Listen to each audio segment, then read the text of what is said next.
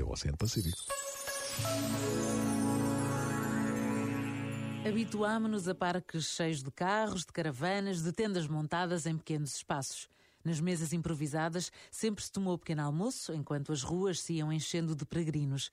Mas o toque dos sinos de Fátima continua a chamar todos ao recinto do santuário. Rezar o terço e celebrar a Eucaristia, de maio a outubro, nos dias 12 e 13, é sempre um exemplo extraordinário de encontro com a Mãe, presencialmente ou não. Por vezes basta a pausa de um minuto para nos lembrarmos do que nos disse o Papa Francisco. Em Fátima, todos temos mãe. Pensa nisto. Boa noite. Este momento está disponível em podcast no site e na app da